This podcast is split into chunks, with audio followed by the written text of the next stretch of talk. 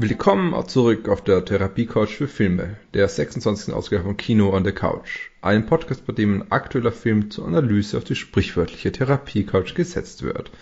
Das heißt, wir fokussieren unseren Blick auf ein ganz spezielles Themenfeld, das zu dem in diesem Podcast vorgestellten Film passt und eine Grundlage zur Diskussion bietet. Und heute setzen wir Grans oder auch Border von Ali Abbasi auf die Couch. Mein Name ist Sebastian Fitz-Klausner und in der 26. Ausgabe von Kino on the Couch ist wie immer auch der Patrick Marki mit dabei. Hallo Patrick. Ja. Hallo, ich, ich muss mich verstecken. Ich glaube, draußen zieht gerade ein Gewitter auf. Und es könnte hier gleich blitzen und donnern. Wenigstens hast du Spaß.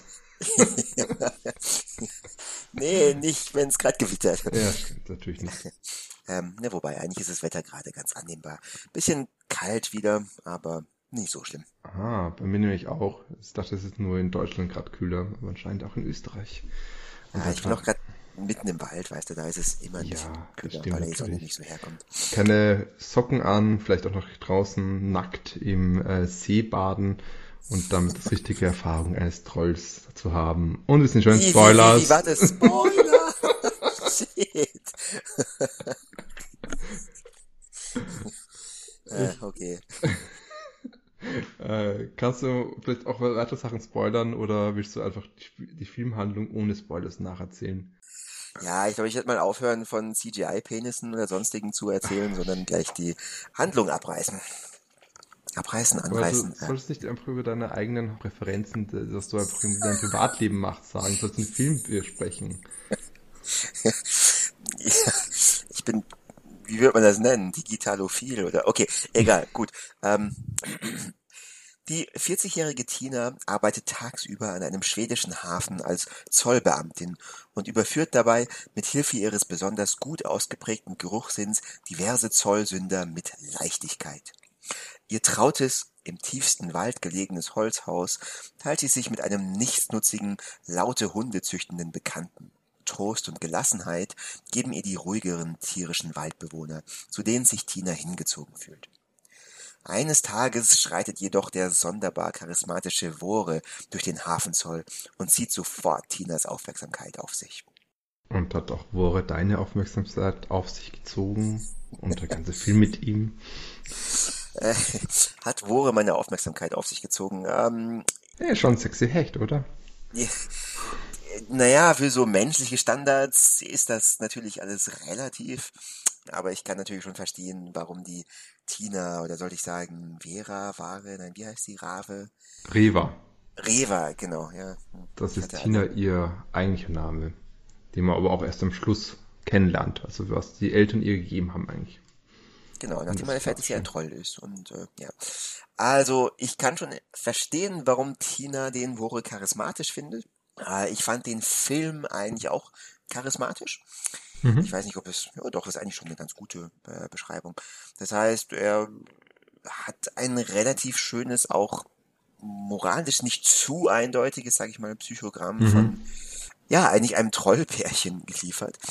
Natürlich steht die Tina im, im Vordergrund, aber auch über den Wore lernt man dann im Laufe der Handlung einiges kennen, obwohl man natürlich sagen muss, dass es durchaus direkt aus Tinas Perspektive erzählt ist und da hier auch einige Fragen ihre Identität und ihre gewählte Zugehörigkeit betreffend ähm, aufgeworfen werden. Und das finde ich eigentlich recht ansprechend gemacht. Mhm. Ähm, das heißt, es ist durchaus sehenswert.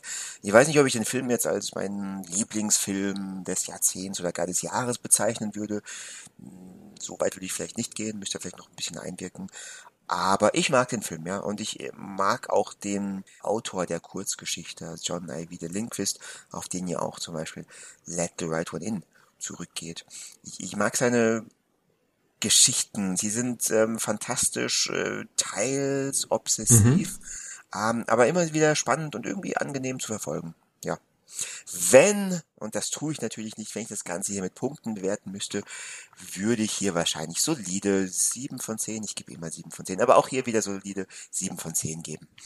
Könntest du noch sagen, was du mit äh, Lindquists obsessiven Zugang meinst oder dass die Geschichten obsessiv wären? Also was du mit dem Begriff meinst, weil ich kann es nicht ganz nachvollziehen, was du da jetzt genau. Ja, obsessiv ist ein bisschen, ist ein bisschen zu stark ähm, gesagt. Aber was man nicht in allen Geschichten, aber hm, in vielen Geschichten schon sieht, ist ein, also wie gesagt, Obsession ist viel zu übertrieben gesagt, aber ein äh, sehr deutlicher Bezug auf äh, Geschlechtlichkeit beziehungsweise Geschlechtsorgane.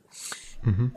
Ähm, und das finde ich, ja, ich weiß nicht, finde ich einfach interessant. Also ähm, das zu sehen, fragt mich, woher das kommt, beziehungsweise was genau äh, ihm damit am Herzen liegt, beziehungsweise warum das gar nicht so zentral in jeder Geschichte erwähnt wird, aber dennoch, nee, ich sag mal vorübergehend zentral erwähnt wird. Also es ist immer ähm, ein, keine Ahnung, ein Kapitel oder ein, zwei Szenen gibt, in denen das dann recht unsubtil fast schon erwähnt oder in den Vordergrund gestellt wird.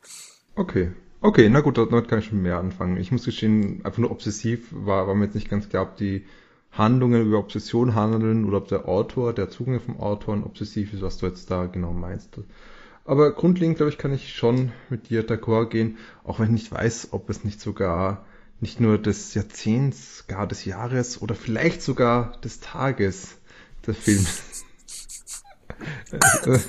Okay, ich glaube, es war auch mein Lieblingsfilm an dem Tag, an dem ich ihn gesehen habe. ich bin gar nicht sicher, wenn ich was anderes auch geschaut habe an dem Tag. Aber äh, ja, es ist war schon ein, ein guter Film auf jeden Fall. Ich glaube, das, das kann man schon sagen. Es ist auf jeden Fall zeichnet sich auch damit aus, dass er sehr atmosphärisch ist und dass eben die beiden Autoren, Autorinnen, beziehungsweise auch alle drei, ich muss gestehen, ich weiß nicht, wie sehr Lindquist da mitgewirkt hat oder ob nicht Ali Abassi und Isabella Eklöf nicht die Haupt Last getragen haben beim Drehbuchschreiben, dass sie eigentlich da schon ein sehr spannendes Blick eben in die Tina gemacht haben und irgendwie diese, der Fokus auf Tina, also sie ist einfach eine spannende Figur, ganz einfach, der man auch gerne folgt.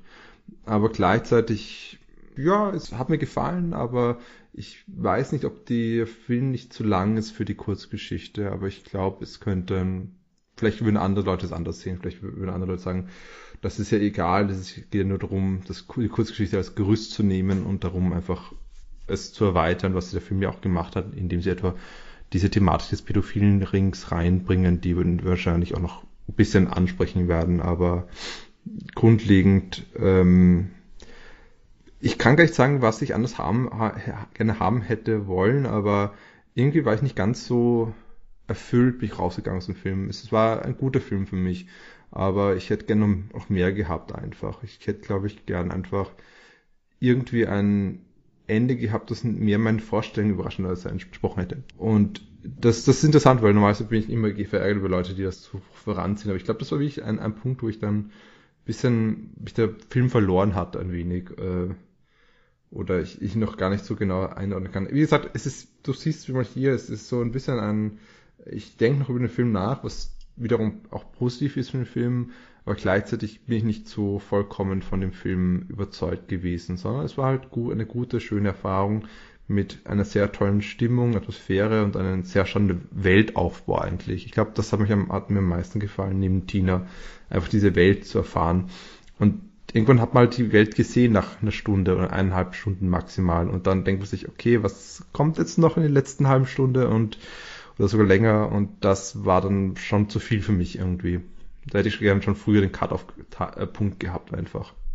Okay, aber ich meine, die Welt ist ja, naja, es ist deutlich, deutlich mehr als Exposition, aber gerade im letzten Teil der Geschichte, gerade da wieder die Handlung vorangetrieben und eigentlich nur der, das zentrale Moment des Konflikts, wenn man so will, überhaupt erst ähm, angesprochen äh, und ja. Also ich, ich würde ihm fast, mhm. ich würde fast sogar sagen, dass das sogar bisschen zu schnell geht, interessanterweise. Mhm. Also dass es zu spät erwähnt wird und dann ähm, nicht wirklich dem nicht genügend Raum gegeben wird, sondern viel zu schnell abgehandelt wird. Das, also ist jetzt auch ein bisschen überspitzt formuliert, aber das würde ich dem Film eher vorwerfen wollen. Also, und da kommt bei mir vielleicht auch, also ich empfinde es relativ ähnlich wie du, aber am ehesten kommt von daher dann dieses leicht unrunde Gefühl. Mhm. Könntest du genau sagen, was du genau meinst, welche Elemente da äh, hier zu schnell sind? Also meinst du, dass die Pädophilie-Geschichte oder die Identitätssuche, was, was ist genau das, was du zu schnell die findest? Identitätssuche beziehungsweise der relativ jähe Abbruch, der dem naiv romantisch gefunden geglaubten Ende dann gegeben wird. Also ich meine, sie merkt ja dann doch schnell, ähm, dass äh, Rove, also ihr, ihr männlicher Troll-Counterpart, oder ihr Troll-Counterpart, welchen Geschlechts auch immer, dass der, ja, wie du auch schon angesprochen hast, eben in den pädophilen Ring mit involviert ist, beziehungsweise den sogar maßgeblich ähm, angeleiert hat oder die Menschen dazu anstiftet, das zu tun, aus relativ niederen Beweggründen, würde ich fast sagen, ähm, nämlich aus Gründen der Rache und sie das eigentlich überhaupt nicht nachvollziehen kann, beziehungsweise sich damit überhaupt nicht identifiziert und dann ähm, ein sehr massiver Konflikt sich natürlich in ihr auftut, mhm. der dann schon thematisiert wird, wo ich aber finde, und das wäre recht spannend gewesen, wo man ein bisschen länger, länger hätte drauf eingehen können. Ja. Wäre ja. vielleicht ein bisschen anderer Film geworden, aber hätte ich persönlich spannend gefunden. Mhm. Ja, aber das, glaube ich, meinte ich mit der letzten halben Stunde. Ich glaube, dass hier an dieser Stelle auf einmal diese beiden Geschichten, dieser Subplot und die Pädophilie und Pädophilie-Ring und diese Beziehung, die eben Tina bzw. Reva mit Wore führt, dass das auf einmal an dieser Stelle sich berührt und dieser Subplot und der Hauptplot und das ist nicht ganz rund gewesen. Und da kann man schon fragen, ob überhaupt diese, wie gesagt, der, der, der Kurzgeschichte hat das überhaupt nicht drin gehabt, diese Pädophilie, äh, diese Geschichte um den pädophilen Ring und ob das nicht dann besser gewesen wäre, eins anders zu beenden, weil es eben sehr abrupt war. Vielleicht war es im Buch, in der Kurzgeschichte, ähnlich abrupt.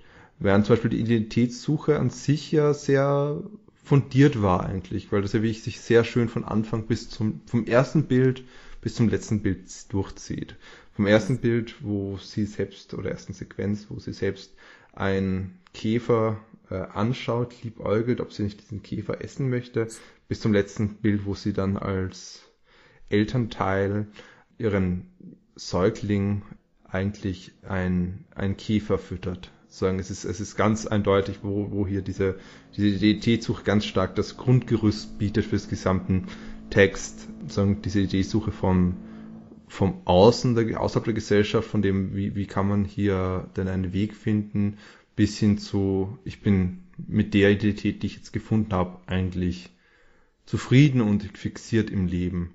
Und das ist schon spannend, nur halt, die Beziehung mit Obore geht halt sehr schnell, beginnt relativ spannend, langsam, aber wenn es mal da ist, dann wirkt fast schon so, was machen wir damit? Und da, da kommt halt dann diese Kurzgeschichte, äh, diese, äh, ähm, dieses pädophilen Ring rein, um hier Wore schnell rauszuboxen aus der Geschichte.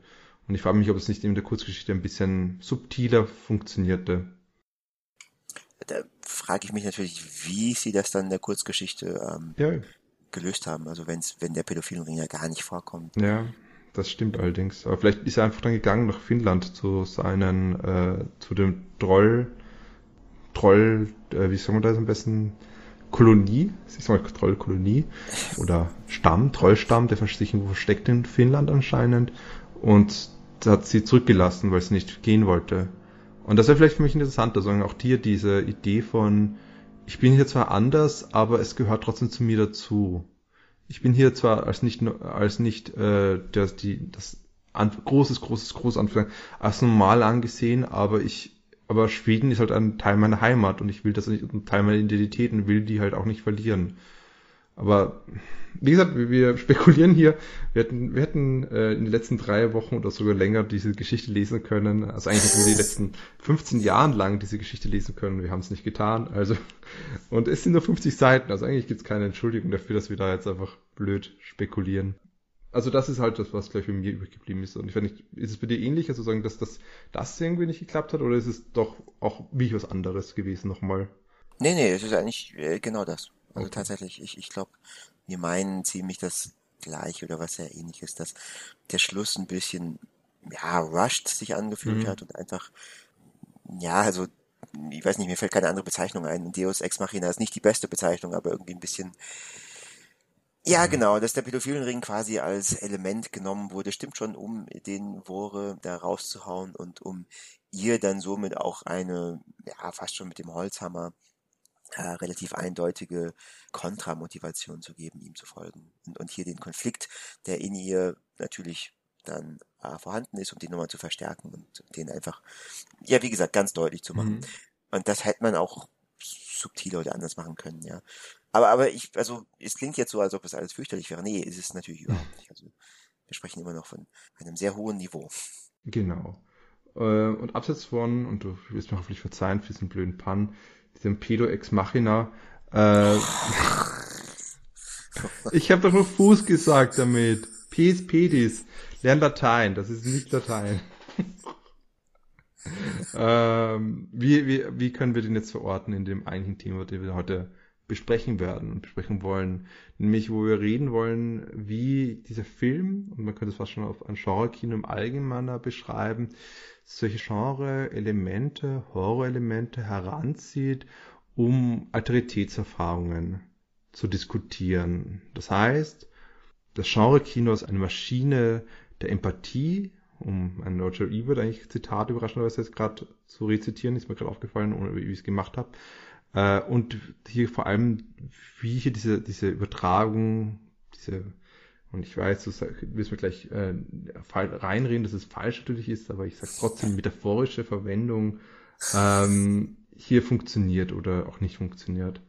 Könntest du mal grundlegend sagen, was denn dieser Film ausmacht, dass er, wie, wie er überhaupt damit umgeht, mit dem Alteritären, also mit was, was hier die Alteritätserfahrung eigentlich überhaupt ist? Also die, die Frage, die sich mir stellt, ist, was ist denn äh, spezifisch am Genre-Kino, an dem, was du gerade äh, geschildert hast, beziehungsweise mhm. warum macht Genre-Kino das oder macht das das besser?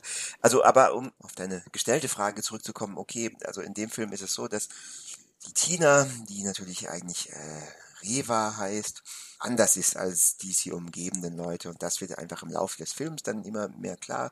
Zu Beginn weiß man natürlich nicht, dass sie ein Troll ist, sondern sie sieht vielleicht ein bisschen sonderbar, nicht unbedingt dem menschlichen Schönheitsideal optimal entsprechend aus. Man geht schon davon aus, dass sie ein Mensch ist. Und also einerseits sieht man das natürlich von außen, weil wir im Kino auch immer nur Beobachter sind, aber andererseits bekommen wir ein recht persönliches Bild von ihr und lernen damit ähm, uns in sie hineinzuversetzen ein bisschen. Das heißt, wir können ihre ihr Anderssein da relativ gut nachempfinden beziehungsweise empfinden, wie das ist, weil wir eben auch im Film erst dann tatsächlich mit ihr gemeinsam erfahren, dass sie anders ist. Aber dieses Gefühl, ähm, nicht dazu zu passen, nicht, nicht perfekt dazu zu gehören, mhm. äh, vielleicht von anderen auch ein bisschen auf verschiedenen Leveln ausgenutzt zu werden, das ist von Anfang an da und das wird recht gut rübergebracht. Und du bezeichnest das Ganze als äh, Metapher, weil man sagen könnte, dass dieser Film ja eine Metapher auf andere, realere Situationen ist. Das heißt, wenn man als Flüchtling oder nicht unbedingt als Flüchtling, sondern als Ausländer in ein anderes Land kommt, äh, warum auch immer, und sich dort niedersiedelt, dann könnte man oder wird man mit hoher Wahrscheinlichkeit ähnlich gelagerte Erfahrungen machen, weil man dann äh, eben aufgrund von äh, kulturellen, ähm, ethnografischen Normen äh, anders ist als die äh, eingeborenen, sage ich mal, Bewohner dieses Landes. Das heißt, dass mit Hilfe von dem Trollsein hier ein, ja, eine Metapher für das Anderssein gezeigt wird und die mhm. Konsequenzen, die das Anderssein selbst aber mit sich bringt, die da relativ deutlich gezeigt werden. Jetzt ist es allerdings so, dass der Regisseur natürlich sagt, dass er eigentlich wenn, also dass er im Prinzip sagt er, er hält nicht allzu viel von Metaphern. Wenn er etwas direkt ansprechen will, dann tut er das auch. Und mit diesem Film wollte er jetzt nichts Besonderes, nichts Spezifisches ansprechen, sondern wollte ja, ich weiß nicht, was wollte er machen? Er wollte, wir haben uns vorhin drüber unterhalten, vielleicht eher allegorisch, vielleicht hier ein Beispiel bringen, aber er wollte jetzt keinen direkten Vergleich zu irgendwie Transgender-Personen, ähm, weil das wird im Film nämlich auch angesprochen, weil die Tina, ähm, ich habe es vorhin ganz kurz erwähnt, die Tina, ähm, ihr wächst beim Sexualakt dann ein Penis. Das heißt, es ist nicht klar, welches Geschlecht sie hat, oder sie lässt sich den menschlichen Kategorien, die wir haben, männlich oder weiblich, äh, oder in denen wir in aller Regel zu denken fliegen, sie lässt sich da nicht konkret zuordnen.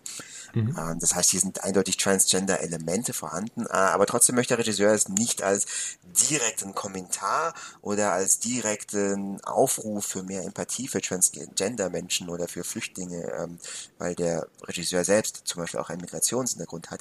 Er möchte es nicht als solches verstanden wissen, sondern einfach nur als ein Beispiel für, ich sag mal, ähm, zwei Entitäten, also zwei Wesen, die anders sind. Ja, genau. Also Allegorie, Metapher relativ ähnlich. Mhm. Es soll uns, sage ich jetzt einfach mal beispielhaft, gezeigt werden, wie es ist, ausgegrenzt zu werden, anders zu sein und welche Konflikte das mit sich bringt. Ja.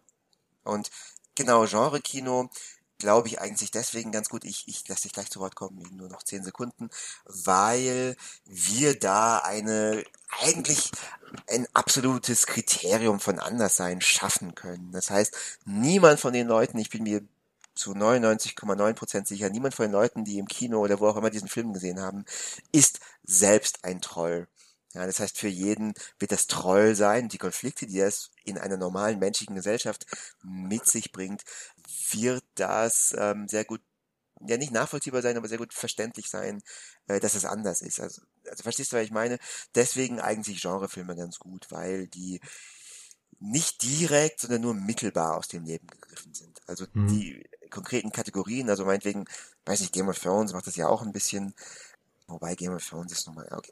Also die konkreten Kategorien existieren so nicht im richtigen Leben.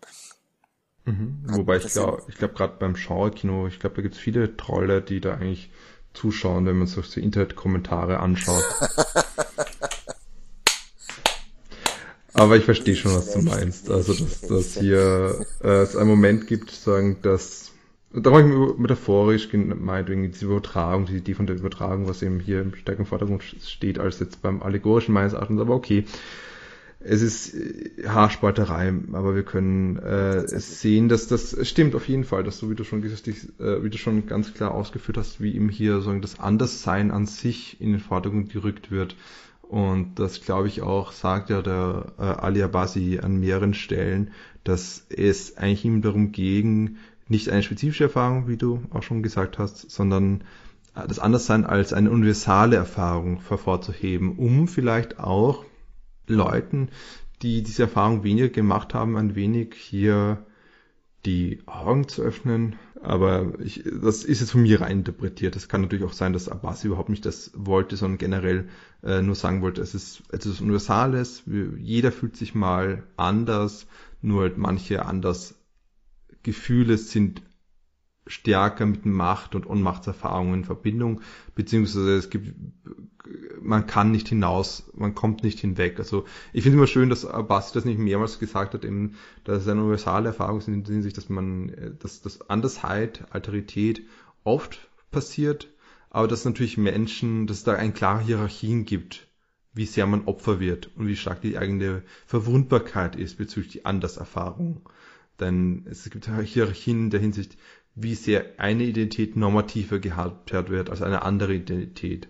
Und das finde ich ganz wichtig. Also ich, ich, ich hatte schon Angst gehabt, bisschen, wie ich das so ein bisschen von Abbasi gehört habe, diese Zitate, aber er tut das sofort relativieren und klarstellen. Und dementsprechend auch hier, es ist wichtig, diesen Moment, wie du sagst, ähm, dass jetzt mehrere Leute sich darin wiederfinden können oder diese Erfahrung ganz, die Kategorien werden weggestrichen, weggewischt, weggemacht sodass ja. man nur noch die Erfahrung als rein in ihrer reinen Form darstellen kann und sichtbar machen kann, also entkontextualisiert und dementsprechend eigentlich auch ein bisschen verfremdet eigentlich, damit man eben hier das transportieren kann, wenn ich dich jetzt auch richtig verstanden habe, oder? Ja, absolut. Aber in dem Zusammenhang, was mir eingefallen ist, so weil ich noch mhm. ganz kurz erwähnen möchte, ist, ähm, was der Film natürlich macht, natürlich gut macht, ist, ein Diskurs darüber, wie Identitäten entstehen, beziehungsweise wie individuell Identitäten eigentlich auch sind oder ausgelebt werden können. Weil objektiv betrachtet gehören Wore und Tina oder Reva eigentlich zur gleichen Kategorie, es sind beide Strolle, aber trotzdem haben sie zumindest zu Beginn des Films und ähm, zu Ende des Films gleicht sich das in gewissen Punkten, in gewissen anderen mhm. Punkten wieder nicht, gleicht sich das ein bisschen an. Aber zu Beginn des Films haben sie zwei komplett andere Arten, als Repräsentant dieser Kategorie umzugehen. Ja. Das liegt natürlich auch daran, dass ähm, einer von beiden, also Wore weiß, dass er ein Troll ist und Tina es nicht weiß. Aber trotzdem, sie hat sich dann viel mehr ähm, mit einer menschlich ähm, akzeptierten Rolle abgefunden und lebt unter den Menschen. Und ähm, ich will nicht sagen, dass sich unterordnet, keine Ahnung, aber sie ähm, ja akzeptiert die menschlichen Normen und verinnerlicht die bis zu einem gewissen Grad auch mehr, während und, und ist wahrscheinlich auch nicht wirklich stolz auf ihr Aussehen und so, wenn ja. sie sich direkt mit anderen Leuten vergleicht, während Wore dann eher so der Rebell ist und sagt, ja, jetzt erst recht, ich lebe dieses Trollsein bewusst, es ist mir egal, ob ihr Menschen mich hässlich findet äh, oder was auch immer, ihr sollt mich hässlich finden, ihr sollt mich als Feindbild verstehen, ähm, ich ja, gehe gegen euch vor. Das heißt, diese zwei verschiedenen Elemente, äh, diese zwei verschiedenen Umgangsweisen damit, die mit unterschiedlichen Arten von Selbstvertrauen und unterschiedlichen Art, äh, unterschiedlichen Weltbildern tatsächlich auch ähm, verbunden sind. Und beide, ich meine, aus unserer menschlichen Perspektive lässt sich, glaube ich, mh, mm, nur das eine richtig gut verstehen bzw. befürworten. Mhm. Aber aus einer Trollperspektive muss man objektiv sagen, ähm, also kann man auch das andere, ja, befürworten nicht, aber gut verstehen. Also es ist beides, ja, irgendwo legitim. Mhm. Ja, also ich, das Spannende ist, also was, was ich mir da gleich gedacht habe, ein bisschen, ist die Idee von Mimikry, was ich auch schon mal vor einiger Zeit in einem anderen Podcast erwähnt habe. Äh, ich muss gestehen, ich habe keine Ahnung, welchen mehr es war. Vielleicht war es tatsächlich in dem letzten, wo wir einen skandinavischen Film diskutiert haben, nämlich äh, Summerblot. Würde passen, würde wirklich passen, aber ich weiß es nicht. Äh, was eben eine, eine Theorie ist oder eine, eine, ja, eine Theorie kann man schon sagen, von einem postkolonialen Theoretiker namens Homi Baba, also einen ganz wichtigen Theoretiker in, dem, in diesem Feld und generell eigentlich darüber hinaus auch, wo es darum geht, wie gerade kolonialisierte Subjekte versuchen, hier den kolonialen Subjekten ihre Identität nachzuahmen, also sozusagen so nah zu kommen wie es möglich, aber es wird konstant markiert als, es klappt einfach nicht ganz. Also die Kolonialisierten müssen, also die Kolonialisierenden, also sagen die Täterinnen, Täter, äh, tun da ganz klar eine, eine Grenze ziehen, so dass, dass man kann so nah wie möglich kommen, als wird niemals perfekt sein. Es wird niemals so sein, dass man diese, so, so viel man auch versucht, hier das nachzuspielen, man wird immer wieder ausgegrenzt, man wird immer wieder abgewertet in seiner eigenen Position.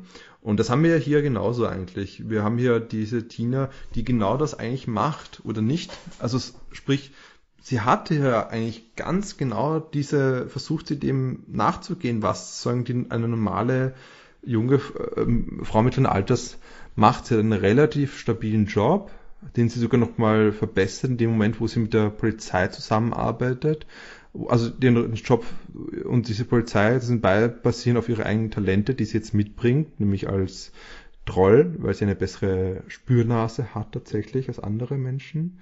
Äh, und sie hat eine Beziehung, ich fand es eigentlich fast ein bisschen eigenartig, dass du es genannt hast, Part, äh, Bekannten, weil ich würde sagen, das ist eine Beziehung einfach.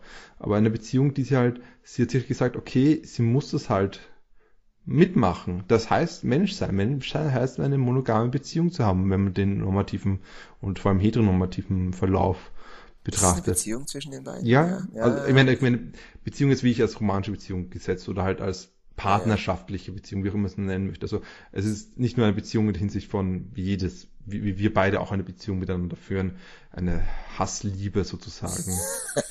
äh, also ich würde schon sagen, das ist eine Beziehung. Das ist, glaube ich, das Spannende auch daran eigentlich, dass äh, sie es, sie, sie sieht sich selbst sie macht sich selbst runter, weil sie eben nicht diesen Normen sprechen kann, weil sie weiß, sie kann das nicht machen, aber sie will halt so nah kommen wie nur möglich und nimmt auch so eine vollkommene, ich, es ist fast schon eine abusive Beziehung, es ist fast schon eine Missbrauchsbeziehung, es ist zwar nicht körperlich, aber es ist eindeutig, dass sie einfach ausgenommen wird als unwissender pa Partnerteil, äh, Partnerin einfach im Sinne von, okay, er nützt, nimmt das einfach nur fürs Geld und selbst wie er dann mal versucht, also anscheinend versucht er auch mal ab und zu, sie sexuell zu belästigen, aber sie wehrt sich dagegen eindeutig. Also das will, will sie dann doch nicht. Also das ist für sie eine Grenze, die sie nicht übersteigen möchte, weil sie halt einfach, weil es unangenehm ist für sie. Ist. Sex ist einfach unangenehm für sie. Men, äh, menschlicher Sex oder heterosexueller, heterosexuell penetrierender Sex, sagen wir so. Ähm, und naja, heterosexuell penetrierender Sex, bei dem sie penetriert wird. Ja, Genau, also danke, das ist schon, äh, du hast recht, das, das muss man schon. Ähm, da habe ich menschlicher Sex gesagt. Ich, ich, ich es ist, es ist, es ist schwierig äh, hier konkret, äh, hier so als auszudrücken, ohne dass man rein reinfällt. Äh, es ist äh, genau, wo sie halt ein, den vaginalen Part übernehmen soll, theoretisch. Also, das heißt, sie hat versucht, auf verschiedenen Ebenen sich dem anzunähern, diesen Identitäten, diesen Normen und scheitert eigentlich eindeutig. Und das sieht man schon in diesem ersten Bild, den ich schon erwähnt habe, wo sie sich diesen äh, Käfer anschaut und eindeutig schon ein Verlangen danach hat. Und später dann die äh, Spaghetti mit, mit äh, widerwärtigen Blick anstarrt eigentlich, damit nur ein bisschen rumspielt und nicht wirklich essen kann, weil das einfach nicht das ist, was sie eigentlich mag. Und das ist, also sie versucht sich als Mensch, sie versucht die, die Menschen, die deren und deren Normen so weit wie möglich reinzuspielen. Sie versucht diese Mimikrie aufzuerhalten, aber weiß auch, dass sie niemals gänzlich von dieser Gesellschaft akzeptiert wird, wird immer ein bisschen als anders angesehen werden. Ja, äh, das stimmt. Mhm.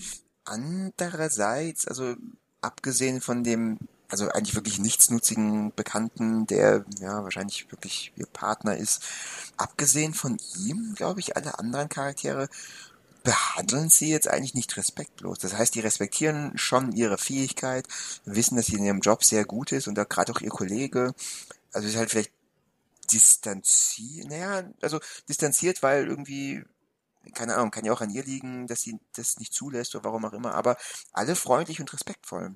Also ich finde nicht, dass sie irgendwie, also selbst die Polizisten, die natürlich, und das liegt in, in der Sache. Die sind natürlich am Anfang ein bisschen skeptisch, wenn sie sagt, okay, ich kann Furcht riechen oder was auch immer und dann sagen die, ja, ist es wirklich möglich? Aber trotzdem ähm, versuchen sie es mal, vertrauen ihr, weil sie wissen, okay, bis jetzt am, am Zoll hat sie immer eine was nahezu hundertprozentige ähm, Erfolgschance. Das heißt, die kann offenbar wirklich gut ähm, Sachen riechen oder sie macht ihren Job gut. Das heißt, da ist schon ein Vertrauensverhältnis vorhanden und auch der Vater, den sie ja zum Schluss dann eigentlich verstößt, als sie erfährt, ähm, dass der Vater eigentlich weiß, dass sie eine Trollin, weiß nicht, gibt es eine weibliche Form von Troll, also dass der Vater weiß, dass sie ein Troll ist mhm. und, und eigentlich vor vielen Jahren sich dachte, nee, wir können das Trollkind jetzt nicht verkommen lassen oder umbringen, äh, sondern wir müssen das doch großziehen. Ähm, und als sie das erfährt, verstößt sie ihn und, und wirft ihn wieder aus dem Haus raus, nachdem sie ihn eigentlich kurzfristig auf, oder, also ich ja. Ich glaube, er war nur zu Besuch dort. Ich glaube, es war gar, ich glaube, es okay. sollte nicht sein, dass er jetzt zu ihr kommt. Das war so eine Endszene im Film, wo sagen, de facto wie ich das letzte Mal, wo Gesellschaft, die Gesellschaft in ihrem Haus oder in ihrer Umgebung ist, bevor sie sich gänzlich in die Wildnis zurückzieht, mhm. habe ich einen Eindruck gewonnen. Also dass, dass sie auch die letzte Bezugsperson, die genau. sie hat, äh, dann äh, genau. verstößt, genau. ja. Mhm. Aber eigentlich objektiv gesehen, der Vater hat sie, ich meine gut, wir wissen nie, wie sehr bei der Trollermordung oder was auch immer damals vor sich gegangen ist, wie sehr er da involviert war. Aber trotzdem hat er sie aufgenommen und ähm, versucht ihr so weit soweit seinem Wissen und seinem Kenntnisstand und seiner Fähigkeit entsprechend es möglich ist, ein gutes Leben zu ermöglichen. Ja, und ist auch immer für sie da und hat ja ihr auch gesagt, ja, oh, schmeiß doch diesen anderen nicht zu uns raus. Ja. Der benutzt dich doch nur. Das heißt, ich glaube schon, dass sie ihm wichtig war und er sie eigentlich nicht ausgenutzt hat. Ja, genau. Also sogar er, alle Leute eigentlich haben, so meinte ich es zumindest er, zu erkennen, doch ein gewisses Respektverhältnis und behandeln sie jetzt nicht einen schlechter als jemand anderem. Ähm, ja, das heißt, ich würde vielleicht ein bisschen ähm, provokant dann auch noch sagen, dass irgendwie dieses, mh, hm, darüber kann man natürlich sehr gut diskutieren, aber dieses sich nachteilig behandelt fühlen oder irgendwie sich unwohl fühlen oder nicht Teil des Ganzen, nicht Teil der Gesellschaft zu sein, sich als solches zu fühlen, erst dann greifbar geworden ist, als sie eine andere Identität gegeben wurde oder als sie ein anderes Identifikationselement hatte. Ja, genau. Das heißt, ein bisschen dieses, ein bisschen bis zu einem gewissen Grad diese Alterität, möchte ich vielleicht mal in den Raum stellen, auch ähm, selbst gemacht sein kann. Äh, das ist, das ist wie ein eine schwierige Aussage. Ich weiß auch, dass du es äh, absichtlich polemisch formuliert hast. Aber ich glaube auch, das ist eine der Schwächen des Filmes ein wenig. Ähm, oder zumindest zum Teil. Also ich glaube, man kann da schon sagen, der Film will eindeutig schon sie in diesem Alteritätserfahrung voranstellen und die Realität, Realitätserfahrung mehrmals sichtbar machen. Nicht nur dadurch, dass wir sie ja gleich erkennen als irgendwie schaut sie anders aus als andere Menschen, sondern auch in der Hinsicht, dass wir einfach so Szenen haben wie im Supermarkt, wo sie ja, von okay. einer Frau einfach angestarrt wird. Und da haben wir eh, direkt wie wir aus dem Kino rausgekommen sind, dann kurz darüber gesagt, dass diese Szene direkt zusammengeschnitten wird mit einer Sequenz, wo eine äh, kopftuchtragende Muslima etwa ein, die Kassiererin ist. Also sozusagen das genau in, der, in weiterer Folge sagen, sie wird auch eine Parallele gezogen einfach oder nochmal Parallele gezogen ist vielleicht das falsche Wort, weil es gibt hier keine parallele Erfahrung, aber es wird aus dem, dem Wissensstand der Zuschauerinnen und Zuschauer diese Parallele sichtbar gemacht, so dass hier Personen, ohne dass sie das was machen, eigentlich konstant mit dem konfrontiert werden. Und ich glaube, das ist schon ein zentrales Element von diesen ähm, Alteritätserfahrungen. Wenn du nicht zur Norm gehörst oder zu dem, was als normal definiert wird und das sichtbar ist, wirst du konstant über diesen, diese Element, über dieses Element kategorisierst, darauf reduziert und konstant diesbezüglich adressiert. Mhm. Das ist, da, da gibt es ein wunderschönes Begriff aus der Sozialwissenschaften der 70er Jahre, das heißt Mikroaggressionen, wo es genau darum geht, wie jede Kontakt mit anderen Personen dann stark sich darauf beziehen. Selbst wenn Personen dann ein Kompliment machen diesbezüglich, ist bist du dann trotzdem nicht auf Personen gesehen, sondern nur als deine Kategorie, zu der du dazugehörst. Und du wirst immer wieder auf diese Kategorie reduziert. Und das hat der Film schon drinnen, diese Elemente. Aber du hast natürlich absolut recht, dass bis auf tatsächlich die, äh, diese eine Bekannte, der sie eindeutig ausnutzt, ihre Nachbarn, ihre Nachbarin, die eindeutig ein gutes Verhältnis mit ihr haben, ihre Kollegen, Kolleginnen, die sie respektieren und vor allem diese neue Vorgesetzte, diese Polizeichefin, eigentlich sehr nicht nur höflich, sondern auch respektvoll mit ihr umgehen, in der Hinsicht, dass sie gewisse Vertrauen mit ihr aufgebaut haben. Das heißt, hier eigentlich hier eine Integration in die Gesellschaft zeigen, die oftmals die, diese Autoritätserfahrung zuwiderläuft, beziehungsweise sie tatsächlich hier als ihre, hier tatsächlich bezüglich ihrer Person sichtbar wird und nicht nur als ihre Kategorie. Und das ist eigentlich, und da wird eben diese, diese Metapher oder diese Allegorie ein wenig verwaschen tatsächlich. Hingegen, das kann ich an der Stelle dem Film wiederum zugute rechnen, dieser Vertrauensbruch mit dem Vater ist wiederum realistisch ein wenig. Weil, wie gesagt, geht es um einen Vertrauensbruch. Hier geht es darum, dass man sich selber für seinen Körper geniert, für seinen Körper schämt, seit seiner Kindheit, weil man als anders definiert wird. Und da, dass da hier die Eltern mitgemacht haben. Das ist zum Beispiel ja. eine Erfahrung, die viele Interpersonen, also Personen, die intergeschlechtlich sind, äh, berichten, dass sie hier von ihren Eltern konstant ins Spital gebracht worden sind, äh, dort als Schauobjekte verwendet worden sind, sie konstant die Eltern von den Eltern erfahren haben, dass ihr Körper nicht normal ist und einfach anders ist und man soll sich genieren für den Körper, bloß nicht herzeigen und alles im Dunkeln machen und das macht man, also viele dieser, die, die Eltern dieser Interkinder machen das oftmals eigentlich Anführungszeichen den Kindern zuliebe, wie sie selbst es formulieren und ja, wie es der genau. Vater auch formuliert. Wir wollten doch nur ein normales kleines Mädchen haben und wollten, dass uns das normales kleines Mädchen es gut geht. Das sagt der Vater tatsächlich eins und so im Film. Aber das hat natürlich maßgebliche Folgen bezüglich, wie einfach das Kind und dann später eben die erwachsene Person ihren eigenen Körper wahrnimmt. Und das ist schon, das heißt, da ist wiederum eindeutig eine, selbst wenn das nicht gewollt ist von der Person selber äh, und sie selbst es gut redet, diese Elternteil, kann das schon, das, das verstehe ich schon, wie da hier eine Alterität reinkommt, wie da selbst sie davon maßgeblich beeinflusst wird. Also das, es ist ambivalenter als zu sagen, entweder oder. Der Film macht das, macht es einfach nicht leicht, aber ich weiß auch nicht, ob der Film es bewusst nicht leicht macht oder, also ob er absichtlich diese Ambivalenz reinbringt oder ob einfach die, diese Verwendung dieser Figur für diesen Themazug der Alterität das Ganze ein bisschen verwaschen ist, einfach wie, es, wie der Film das aufbaut.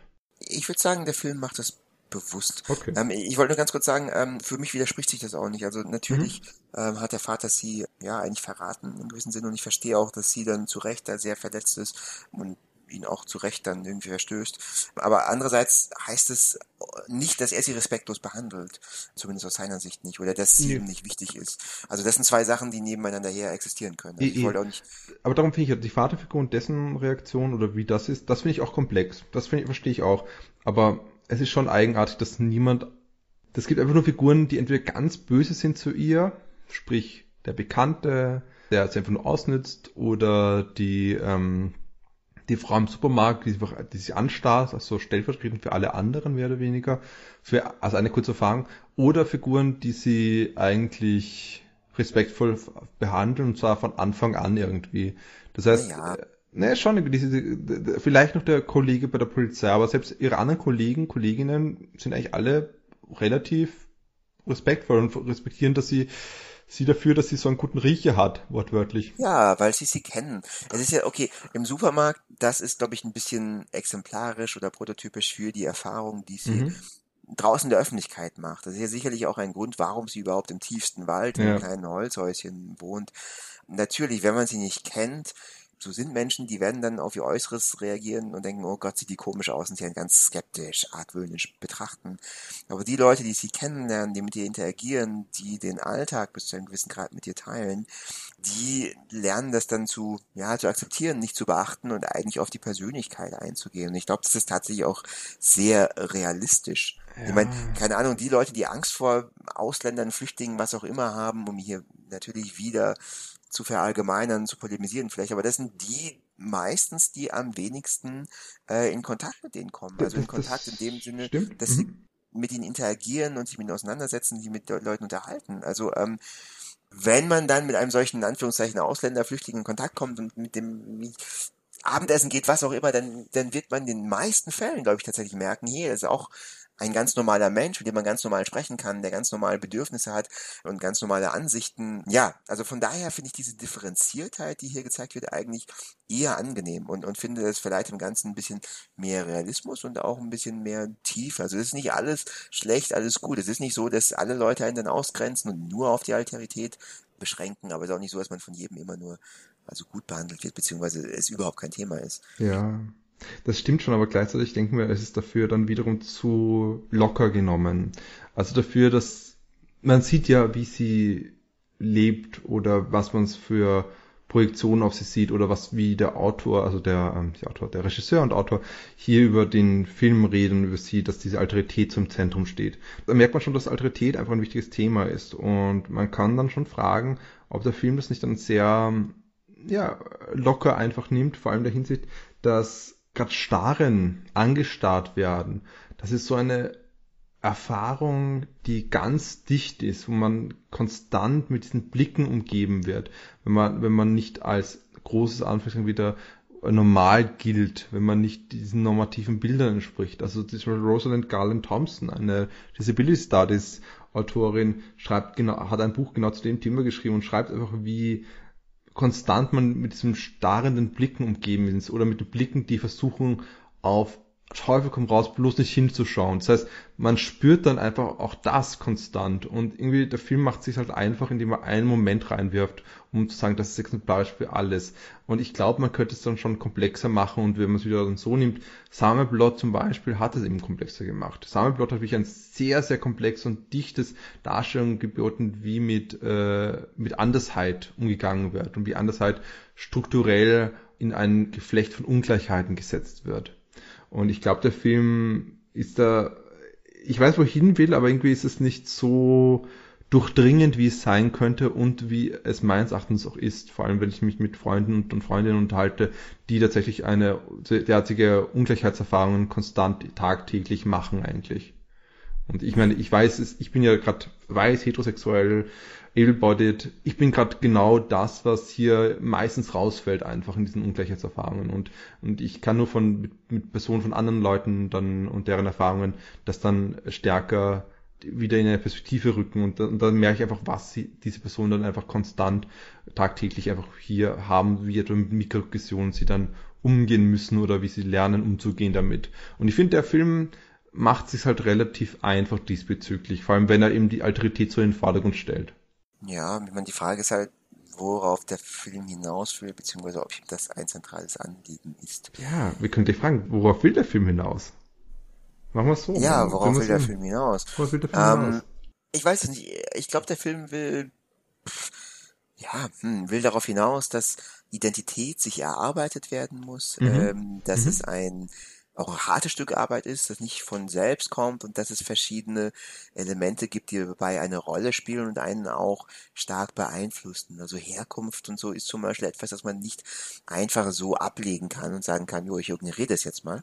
Das geht ja. nicht. Man muss schon einen sehr persönlichen Weg finden, damit umzugehen dass aber die Überzeugung, die man hat und die man auch haben will, also die Werte oder der Wertekanon, die man folgt, auch recht wichtig ist und ähm, ja, ja, irgendwie sowas in die Richtung. Also ich glaube, ein Beispiel von Identitätskonstruktion beziehungsweise Identitätsentwicklung aufzeigen. Mhm, mhm.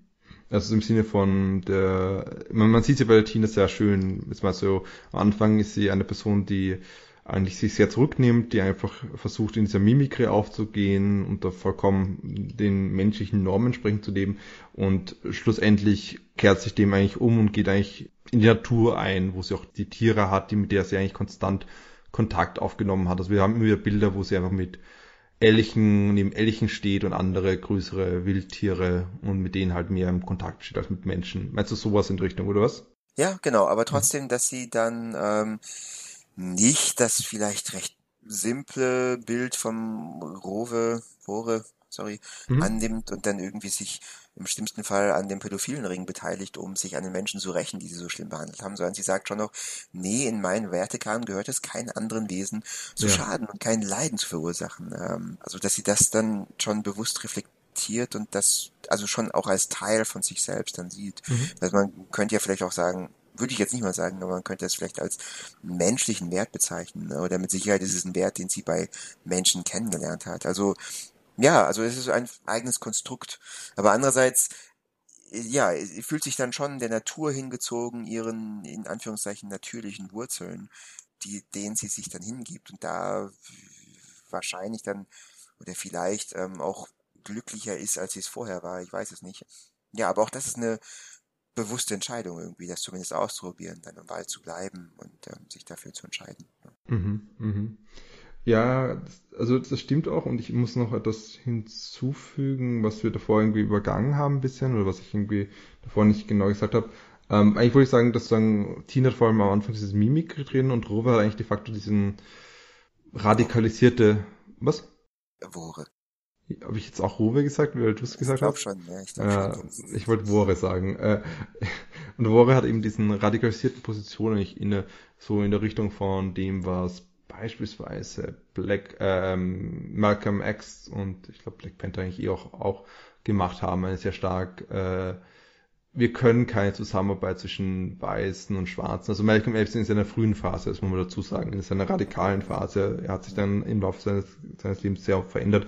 Aber in der radikalen Phase, da sehen wir ganz stark eben hier, was Erfahrungen von Alterität auch machen, der, tatsächlich. Sagen, was es ist, bedeutet, wenn man konstant hier zum Beispiel bei Malcolm X ein, in, in Strukturen gefangen ist, wo man, wo das eigene immer nur als anders gesehen wird, immer nur als das andere markiert wird, also niemals als normal gesehen wird, sondern immer abgewertet als das andere, als das Nicht-Normale und was das auch bedeutet für wie man dann dazu steht. Und Warre hat dann halt ähnlich wie Malcolm X in der frühen Phase, wo er wesentlich militanter und Okay, hier an dieser Stelle bricht der Vergleich eindeutig, aber ich wollte gerade sagen, Malcolm X hat halt gesagt, er möchte nicht mit, mit Weißen zusammenarbeiten, also hier so ganz klare Trennung schwarz-weiß, okay, und Wore geht, geht eindeutig einen Schritt und mehrere Schritte weiter in dem Moment, wo er sagt, wir müssen die Menschenspezies zerstören, weil sie haben uns zerstört, also eine, eine vergeltende Gewalt eigentlich hier ranzieht. Und das ist aber so eine radikalisierende Position, wo eben die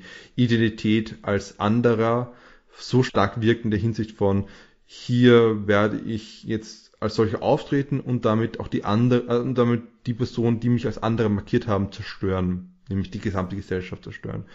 Und wie du richtig sagst, Tina hat dann halt in diesem Identitätsprozess was anderes gefunden und nämlich diesen, dieses dazwischen. Aber das ist, finde ich, eben das, das Interessante irgendwo. Weil ich hatte mir erwartet, dass es sagen, hier zum Ende hin Richtung einer, diese Grenze, auf der sie wohnt, auf der sie den ganzen Film verbringt, die titelgebende Grenze zwischen Mensch und nicht-menschlich. Ja, ich dachte schon, du meinst zwischen Schweden und Dänemark. Ja, genau, das habe ich gemeint. äh, dass diese Grenze, dass sie sich hier wohlfühlt. Am Anfang war sie eigentlich immer im, in dem der Gesellschaft des Menschlichen und hat sich eigentlich als nicht normal gesehen. Und ich dachte, sie wird dann einen Weg finden, wie sie in diese Identität so positioniert, dass sie auf dieser Grenze leben kann, dass sie trotzdem noch einen, mit einem Fuß im Menschlichen steht, weil sie eben gerade, gerade wegen ihrer, wie du sagst, wegen, wegen ihrer Erziehung bei ihrem, mit, mit, wegen den Wertekanon, die sie mitbekommen hat in ihrer Erziehung, dass sie gerade deswegen eher noch ein bisschen dem Menschlichen offen ist und aber gleichzeitig auch das ihr Trollisches zu leben hat. Und ich dachte, ich hatte mir echt sowas erwartet.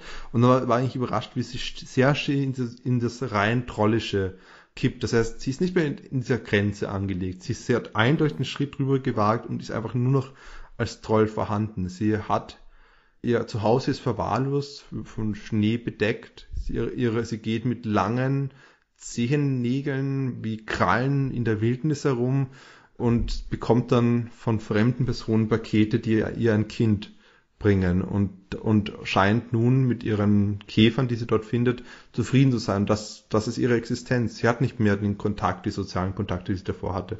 Und das fand ich eigentlich überraschend, muss man auch sagen. Weil, eh, vielleicht ist es eben das auch der Punkt, wo dann halt Ali Abasi sagt, er möchte keine metaphorische Verwendung von diesen ähm, monströsen, monströsen Alteritätserfahrungen machen, also von Alteritätserfahrungen, die mit Monstern passiert, also wie im Trollen, also Fabelwesen passiert, äh, weil dann halt zu stark einfach, weil er einfach nicht eine realistische Variante wählt, wo eben gerade das gibt, wo die Identität auch bestehen kann in der Menschengesellschaft, sondern weil er einfach sagt, okay, dann gibt es einfach dieses Rauseinanderdriften von diesen Fabelwesen. Ja gut, ich könnte jetzt, und das will ich nicht unbedingt, aber man könnte es natürlich so interpretieren, man könnte das hier als Erklärungsansatz ja. interpretieren, warum es denn so viel Parallelgesellschaften also zum Beispiel in Deutschland und Österreich gibt. Also das ja, ist ja dieses glaub, politisch, wird nicht das so sein. Also ich, ich habe äh, nicht den Eindruck. Glaube ich auch nicht, aber man könnte, man könnte schon, also man könnte schon argumentieren, dass die Aussage quasi ja, ist, hey, okay, mhm. der leichteste Weg ist quasi, dass du das, was du kennst, dann lebst, auch wenn du eigentlich woanders lebst. Also wenn du nicht ja, aber was kennt sie denn? Sie kennt eigentlich die Menschheit. Das meine ich eben. Also darum finde ich auch, dass Herkunft, also Herkunft, das ist eher, der Identitätsprozess geht um Herkunft in Hinsicht von der, der, der Imagined Community. Sagen, ja, genau, genau, das ist es. Woher ja. kommst du? Was sind so die Werte, die du jetzt mitbringst? Was, welchen, wohin bist du zugefügt? Also meine Imagined Community. Aber genauso von der Erziehung in der anderen Community, wo sie auch gelebt hat. Also das sind verschiedene Gemeinschaften, du hast es eh schön beschreiben, als einen Prozess, einen Identitätsprozess, wo dann sich langsam was entwickelt, einfach eine ganz spezifische individuelle Identität. Und da kann man nicht harte Grenzen ziehen, außer man ist halt radikalisiert. Dann kann man harte Grenzen ziehen. Und das würde ich dem Film eigentlich nicht, da, davor habe ich nicht Angst und ich hoffe, der Film will diesen, das nicht eigentlich hervorheben. ich würde nicht so einschätzen. Also es wird, ähm, es wird nicht zum Rest des Films passen. Also ich, ich stimme dir 100% zu. Ich fand es auch ein bisschen, mm, ja, ich, ich fand es interessant, dass sie diesen Weg gewählt hat zum Schluss. Da habe ich dann auch gefragt, okay, was, soll damit ausgesagt werden? Ähm, ich meine, die, die simpelste Erklärung wäre natürlich, dass das Trollsein einfach in Tina oder Reva so stark ist, dass sie dem nicht entkommen kann. Aber ich glaube, das will am wenigsten ausgesagt werden. Ich glaube eher, dass zum Schluss doch, jetzt wo sie diese alternative Möglichkeit hat. Ja, sie hat die Möglichkeit, mhm. mal als Troll zu leben, wenn wir bei der Metapher bleiben wollen, die der Film wahrscheinlich nicht aufstellt, aber man hat die Möglichkeit, in seiner Community, die einen akzeptiert, äh, zu leben und sich ein bisschen abzugrenzen. Dass diese Möglichkeit vor allem dann benutzt wird, wenn man sich schlecht behandelt fühlt, beziehungsweise wenn man enttäuscht wird von der Umgebung. Mhm. Und diese Enttäuschung ist natürlich, muss nicht unbedingt objektiv verankert sein, weil wie gesagt, äh, wenn man den Film sich objektiv anschaut, dann wird die Tina eigentlich gar nicht so schlecht behandelt. Aber zum Schluss, das letzte Element oder ähm, das letzte Ereignis, bevor sie zur Trollin zum Troll wird und auch dementsprechend lebt, ist ein recht zentrales, nämlich dass sie erfährt, dass ihr Vater, ihre Hauptbezugsperson, eigentlich schon immer das wusste, dass sie ein Troll ist und sie eigentlich verraten hat. Und das ist, glaube ich, etwas, das sie so sehr kränkt, ja. dass sie dann doch dazu bringt, sich von der menschlichen Gesellschaft abzuwenden. Und es ist in dem Moment eigentlich auch nachvollziehbar, weil in der subjektiven Wahrnehmung von ihr einfach dieses enttäuscht werden oder dieses als anders gelten, abgestoßen werden, einfach dann so stark vorhanden ist, dass es sie dazu treibt. Also wenn man diese Metapher aufrechthalten möchte zu Migranten, Migranten, was auch immer, dann würde ich am ehesten sagen, dass das hier ein Negativbeispiel ist, das aber sehr gut nachvollziehbar aufbereitet wurde und eher, also am ehesten noch sagen soll, hm, okay, schaut, dass es nicht dahin geht. Ja, also aber, ja.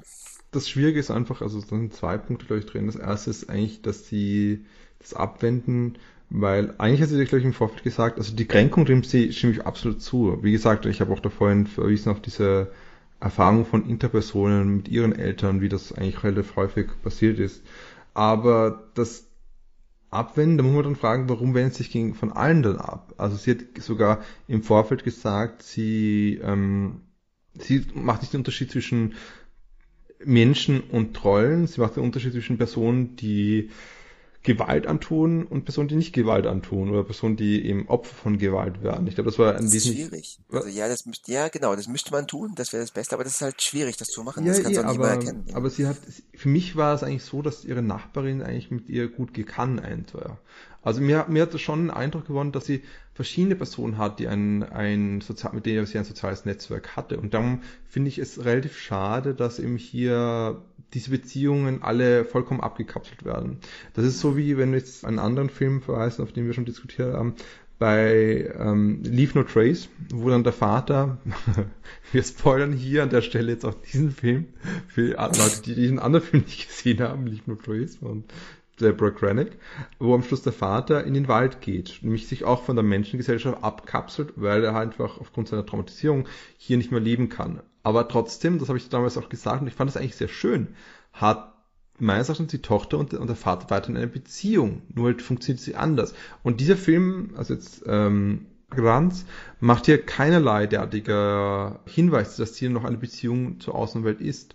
Und damit wie du sagst, damit kann es durchaus in eine gefährliche Richtung gehen, die auch mit diesem, mit der Metapher oder der Allegorie von dem Fabelwesen, Monster, was auch immer, als das andere, als der andere, in Gefahr rückt. Nämlich die Naturalisierung von Alterität. Alterität ist eigentlich nur das, wie die andere Person, wie, wie aufgrund von Normen, die Menschen gemacht sind, andere Personen ausgegrenzt werden, weil sie nicht diesen naja, Normen entsprechen. Das naja, ist, nein, nein, ich, doch, da, muss ich, da, da, muss ich ein bisschen okay. widersprechen. Natürlich, jeder Mensch unterscheidet sich. Wir alle unterscheiden uns, wir ja, alle lassen uns na, bestimmten Kategorien, nein, nein, nein, nein wir lassen uns bestimmten Kategorien zuordnen. Es gibt schwarzhaarige, es gibt blonde Menschen, ähm, ja. auch das ist natürlich ein fließender Übergang. Und so gibt es eben auch Menschen, die unterschiedliche Hautfarben haben, die unterschiedliche Größe haben, unterschiedliche Schuhgröße. Wichtig ist eben, welche Bedeutung du dieser Kategorie beimisst. Also niemand wird sagen, dass Menschen mit größeren Füßen mehr wert sind als Menschen mit kleineren Füßen, einfach weil es eine kulturhistorisch gesehen super unwichtige Kategorie ist, die Schuhgröße. Das sagst du ähm, jetzt. Ich, ich war, ich, lustigerweise, das stimmt gar nicht. Das ist kulturhistorisch gesehen war der Plattfuß vor allem im äh, 1900 wesentlich wichtiger als die große Nase bei bei der Alterität von Judentum, nur so nebenbei. Also die Schuhe sind, die Schuhgröße und die Schuhart sind genauso wichtig gewesen zu einem gewissen Zeitpunkt. Aber du hast also ehrlich, also es ja. werden niemals, also Du, gab es dann politische Agenten, die gesagt haben, okay, alle Leute, die eine bestimmte Schuhgröße nicht Schuhgröße, eine Verbindung von jüdisch sein mit Plattfuß und wie Plattfuß und gewisse Fußarten klarerweise gewisse ja, okay. sozialdarwinisches gesehen eine Degenerierung darstellen, weil sie genau, halt mit dem Nervensystem was zu tun haben ja, die Kategorie war aber in dem Fall das Jüdischsein und dann war. Nee, die Plattfüße. Die Plattfüße, das war schon ein komplexes Zusammenspiel aus ähm, Jüdischsein, das vor allem Judentum damit verbunden worden sind, aber grundlegend, wenn man einen Plattfuß hat, war schon so ein bisschen die Frage, ob man nicht etwa hier, das ging, wie gesagt, es ging hier stark um das Nervengewand und das Nervengerüst. Wenn du Blattfüße hattest, war die Wahrscheinlichkeit recht groß, dass du eine degenerierte Nervengerüst hattest und dementsprechend warst du in gewisser Form stärker zum Judentum gerichtet als zum Ariatum beispielsweise. War das tatsächlich so? Also wenn du ansonsten in allen Aspekten äh, dem, dem, in Anführungszeichen natürlich Ariatum entsprochen hast, aber Plattfüße hattest, war das suspekt und dann hättest du das rechtfertigen müssen oder ja, hättest du keine Bisschen schon. okay. Also es, aber das wollte ich gerade sagen. Also ich meine, ich weiß schon, wo du darauf hinaus gewollt bist. Aber wir, wir reden hier nicht über Anderssein, körperliches Anderssein. Wir reden über Alterität. Alterität ist nicht körperliches Anderssein. Alterität ist nicht, dass jetzt eine Person schwarzes Haar hat und anderes blondes Haar, wobei das auch äh, Punkt, Punkt, Punkt. Also gerade in manchen Ländern gibt es also hier schon klare. Also, ja, du, du, ja, aber also es gibt, okay. Mhm es gibt schon Unterschiede, es gibt Unterschiede, die sich ja, objektiv feststellen lassen. Ja, aber ähm, das ist nicht Alterität. Die Unterschied ist nicht das Alterität. Alterität ist die Erfahrung, die gemacht wird, auf was die Gesellschaft mit diesen Unterschieden macht. Das ist Alterität. Alterität ist nicht die Unterschiede an sich. Alterität ist die Produktion. Was machen wir mit diesen Unterschieden? Das ist Alterität. Das ist, das, ist das, was ich eigentlich hier rausheben wollte. Dass, dass wir hier unterscheiden müssen zwischen dem, äh, wie wir hier über Alterität reden. Ja, okay, aber trotzdem würde ich in dem Fall sagen, es gibt natürliche Unterschiede zwischen Menschen und Trollen. Also zu sagen, dass die nicht gibt, ist Unsinn. Ich glaube, ja. man muss einfach sagen, dass die komplett irrelevant sind oder aber, keine aber Rolle spielen. Für, da für kann die. man sagen, dass in dem Fall hier es anscheinend schon eine Rolle spielt, weil sie dann doch einen anderen Körperaufbau haben. Und das ist, glaube ich, durchaus eine Falle oder, oder eine Gefahr, die mit diesem Kontext aufkommen. Ich denke dann immer True Blood. True Blood benutzt etwa Vampir sein als eine Metapher für Schwule und Homophobie. Da gibt es ganz viele ähm, ja. Parallelen dazu, wie zum Beispiel Fang Banger oder Fang Lover für Fag Lover als Parallele, also Fang Fag. Es gibt mhm. solche Sachen wie Out of the Coffin statt Out of the Closet. Also es wird nicht nur diese Erfahrung genommen, es werden auch andere Erfahrungen genommen, aber das ist so die Haupterfahrung, die genommen wird. Und das Problem da ist ein bisschen tatsächlich, wenn man das so macht, dann übersieht man, dass Vampire andere Menschen töten. Und ich hoffe, und die meisten Schwulen das nicht tun, oder zumindest nicht ein Teil ihrer, ihrer Identität ist. Und ich meine, da, da, es gibt so ein bisschen die Gefahr, das, das wollte ich darauf hinweisen, es gibt ein bisschen die Gefahr bei solchen Momenten, wo man diese Endkontextierung macht, um die Erfahrung direkter darstellen zu können, dass es vielleicht zu einer Naturalisierung von Alterität kommt. Das ist halt, die sind halt doch ein bisschen anders als wir zum Beispiel.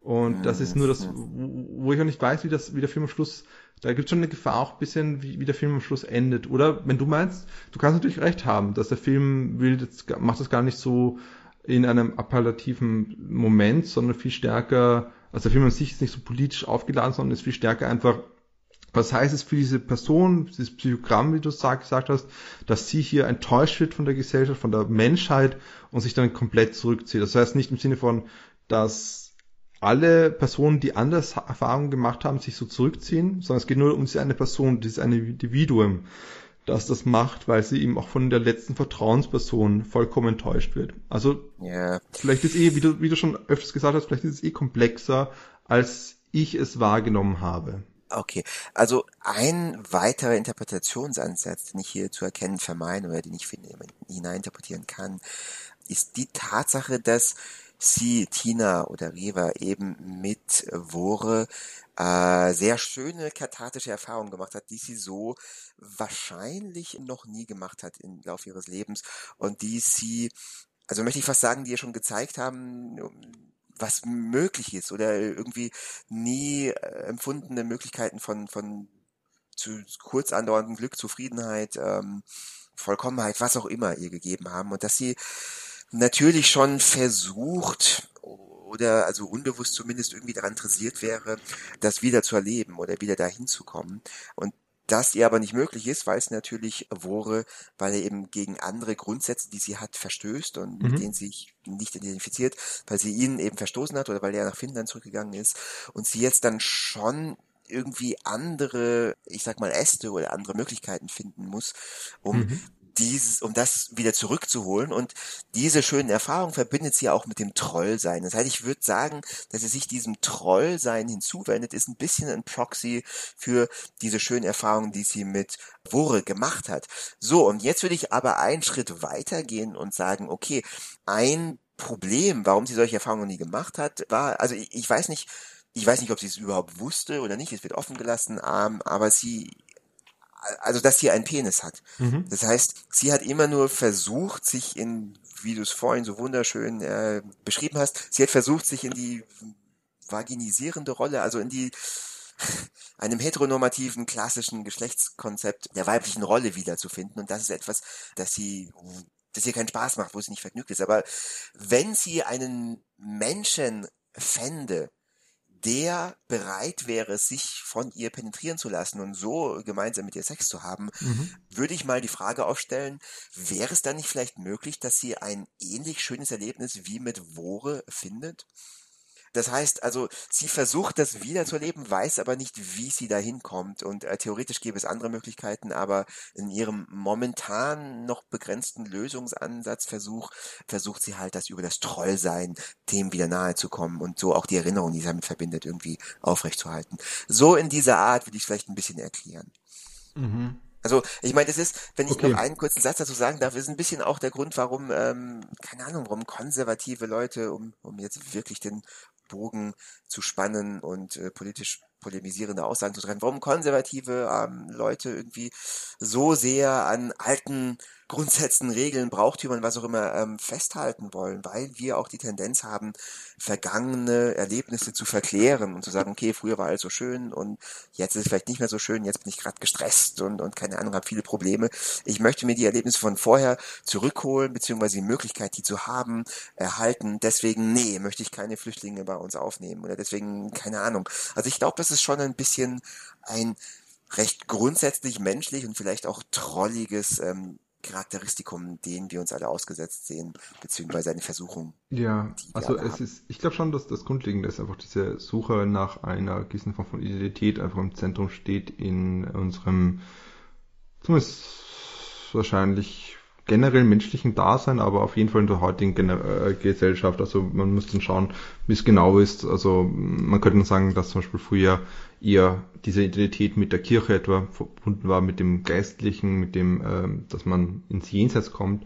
Und das ist halt immer im direkten Zusammenhang steht das vor allem jetzt, vor allem eben mit dem Themenkomplex der Imagined Community. Das heißt mit einer Gemeinschaft, die man halt sich einbildet in der wortlichen äh, Übersetzung, aber eigentlich viel mehr heißt, dass man einfach, genau das, was du gerade gesagt hast, man verweist auf alte historische Sachen hin und, und wenn alle Leute, die zu dieser Gemeinschaft zugehören, alle auf diese historischen Sachen hinweisen, dann hat man so einen Grundpfeiler, einen Meilenstein, auf den sich alle beziehen und das ist halt ein Teil von ihrer Gemeinschaft. Und so können wir auch sehen, dass einfach dieses Trollsein, hier auch ein Teil ist von dieser Imagine Community. Sie hat so noch keine anderen Trolle gesehen als Wore, aber sie fühlt sich halt dem zugehörig.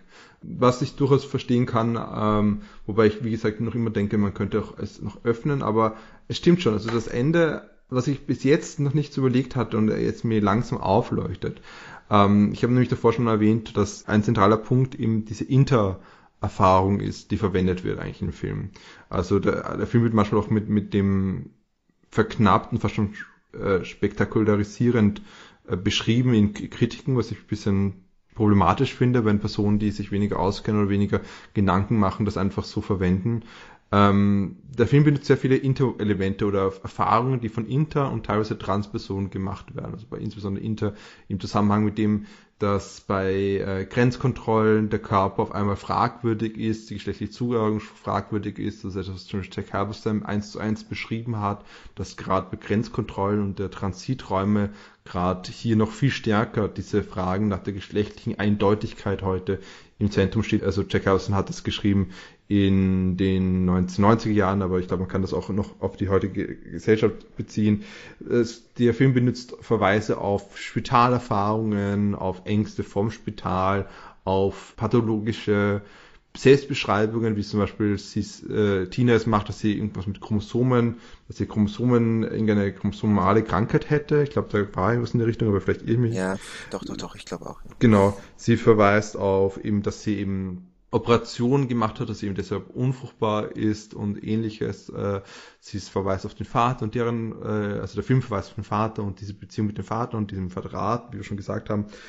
Und schlussendlich zeigt es natürlich auch in dieser Sexszene, die ja natürlich fast schon an sexuelle Gewalt grenzt. Und äh, welche jetzt? Die, also mm, die Sequenz mit äh, dem bekannten äh, okay. Partner, dass ja. sie will eindeutig nicht, sie findet Sex unangenehm, immer schon unangenehm gefunden, wie du richtig sagst, dass du findest sie ja noch unangenehm, weil sie ja entweder Körperscham hat, ihr Körper wird immer so anders gesehen und darum hat sich einfach ein, ein, ein Gefühl, dass Andersheit bezüglich ihres Körpers hat sie sich äh, in sich selbst ähm, inkorporiert, wie sagt man da? in sich hineingenommen, dieses Gefühl, und, und das halt einfach verinnerlicht, könnte man sagen. Verinnerlicht. Ja, verinnerlicht einfach, okay. Und, aber gleichzeitig, glaube ich, ist es auch ein unangenehmes Gefühl, wie du sagst, weil wenn diese Öffnung, wo der Penis rauskommt, zum Beispiel bei ihr, nicht dafür da ist, dass, dass etwas anderes reingesteckt werden sollte oder äh, also einfach physisch nicht, nicht dafür gedacht ist, dann ist es natürlich einfach ein körperlich unangenehmes Gefühl, ganz einfach. Und ja. dementsprechend und das, das heißt, der Film bezieht sich konstant auf Intererfahrungen, was ich persönlich auch nicht ganz unproblematisch empfinde, weil ich finde, es tut ein bisschen diese Erfahrungen dann entkontextualisieren. Aber dafür haben wir jetzt keine Zeit, darum erwähne ich es nur hier von ihm bei eigentlich. Aber wichtiger ist tatsächlich hier, dass ich jetzt, während wir geredet haben, gedacht habe, eigentlich dieses Schluss mit dem Kind, das ist fast schon so ein Gefühl von, jetzt kann ich auch, jetzt kann ich mein Kind so erziehen, dass es nicht diese Erfahrung machen muss, wie ich es gemacht habe. Dass es sich nicht als anders empfindet. Dass dieses Kind von mir eine liebende Atmosphäre bekommt, die genau anders von dem ist, was Reva empfindet, weil Reva hat eben niemals gewusst, dass sie ein Troll ist, aber auch was Wore empfindet. Wore hat erfahren, was bedeutet, Troll zu sein und wie die Menschen darauf reagieren und wie die Menschen ihn äh, und seine Sippe eigentlich dezimiert haben. Ich glaube, er hat seine Eltern verloren aufgrund beide haben ihre Eltern verloren, weil sie Trolle waren, aber er hat gewusst, dass er ein Troll ist, wie, wie das passiert ist. Und hat die Erfahrung gemacht, dass das anders sein, weil er und weil er gewusst hat, dass er ein Troll ist. Das heißt, wir haben zwei Erfahrungen gemacht, wo, wo die beiden Personen ihre Alterität von ihrer Erziehung herweg mitgenommen bekommen haben und nicht in einer liebenden Atmosphäre aufgewachsen sind. Und tatsächlich ist es jetzt hier so, dieses Schlussbild, dieses Suche nach dem, wie du es schon gesagt hast, sie will irgendwie so ein Troll sein, wieder dieses, dieses kathartische finden, dieses sich selbst ihre eigene Identität finden. Dass hier eigentlich tatsächlich sie wie eine neue Identität findet und das ist tatsächlich dahingehend, dass sie einem anderen Kind eine, eine Erfahrung macht, die ihm nicht so ist, die nicht verletzend ist, die liebevoll ist, die auch genau durch im Kontrast steht zu den ganzen Pädophilie-Ringen, dem Subplot, wo natürlich die Kinder genauso mit konstanten Gewalterfahrungen konfrontiert waren. Mhm. Das heißt, hier eine, Geborenheit schaffen und eine Akzeptanz von dieser Identität, die sie nie erfahren hat eigentlich. Und vielleicht ist wie ich das, das, was eigentlich der Film wollte, was ich selber äh, erst jetzt im Gespräch ein bisschen für mich gefunden habe eigentlich. Ja, ja, ich glaube, du hast recht. Also ich glaube, ich meine, natürlich ist das Spekulation, ja, aber ähm, es wirkt recht schlüssig und ich glaube, also ich, jetzt wo du es erwähnt hast, würde ich es tatsächlich auch so sehen. Also ein bisschen, dass der Film auch sagt, okay, durch die verschiedenen Identitätskämpfe wurde die jetzige Generation und auch die jetzigen Kinder wurden und werden teilweise noch in Mitleidenschaft mhm. gezogen, mhm. weil hey, lasst uns das doch in Zukunft besser machen und lasst, also dass es ein Appell ist, ja, diese Fehler nicht zu wiederholen und in diesem Sinne vielleicht dann doch auch positiv in die Zukunft blickt, ja. Mhm. Das wäre natürlich ein, hm, ich möchte schon sagen, sinnvoller, versöhnlicherer Abschluss ähm, ja. als der, den wir vorhin diskutiert hatten. Wollen und ja, wollen wir an dieser Stelle eine Grenze ziehen einfach und. Ja, genau, und genauso sinnvoll und persönlich unseren heutigen Podcast abschließen. Genau. Also wir haben gesehen, dass eigentlich der, eigentlich der Film vielleicht sogar mehr bietet, als am ersten Blick für uns erfahren waren. Eigentlich, also der Film ist auf jeden Fall sehr interessant und auf jeden Fall empfehlenswert gleich von uns beiden. Und wir sehen einfach, wie Grenz sehr spannend hier den Identitätsprozess nachzeichnet, Erfahrung von Alterität darstellt, teilweise auch eben Erfahrungen von tatsächlich Alterität heranzieht, um diese zu bilden. Und das alles in diesem Horror-Genre, um ein bisschen das Ganze zu verfremden und zu entkontextualisieren und auch vielleicht empathisch Leute zu öffnen, dass sie ihn das sehen können. Oder zumindest hier diese Komplexität darzustellen, wie diese Alterität einfach nicht schwarz-weiß ist, aber sehr komplex ist und trotzdem hier immer wieder man von gewisser Form von Aggressionen, im Mikroaggressionen zumindest sprechen kann.